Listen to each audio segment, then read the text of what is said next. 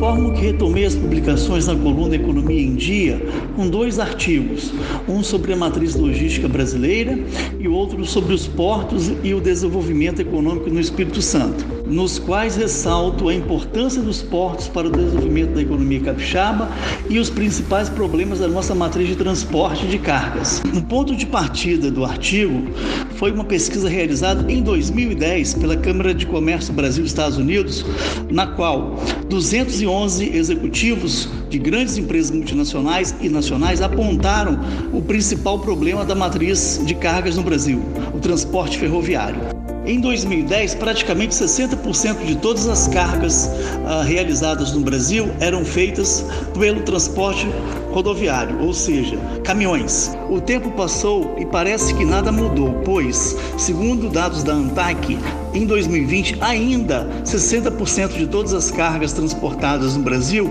eram foram realizadas pelo modal rodoviário. Se o tema portos logística e competitividade despertou a sua curiosidade, recomendo a consulta da nossa coluna para que você possa ler os dois artigos e, além disso, no final você pode participar da enquete do jornal Em Dia Espírito Santo, opinando sobre a, o novo porto de São Mateus do Petrocity. Aguardo, um forte abraço.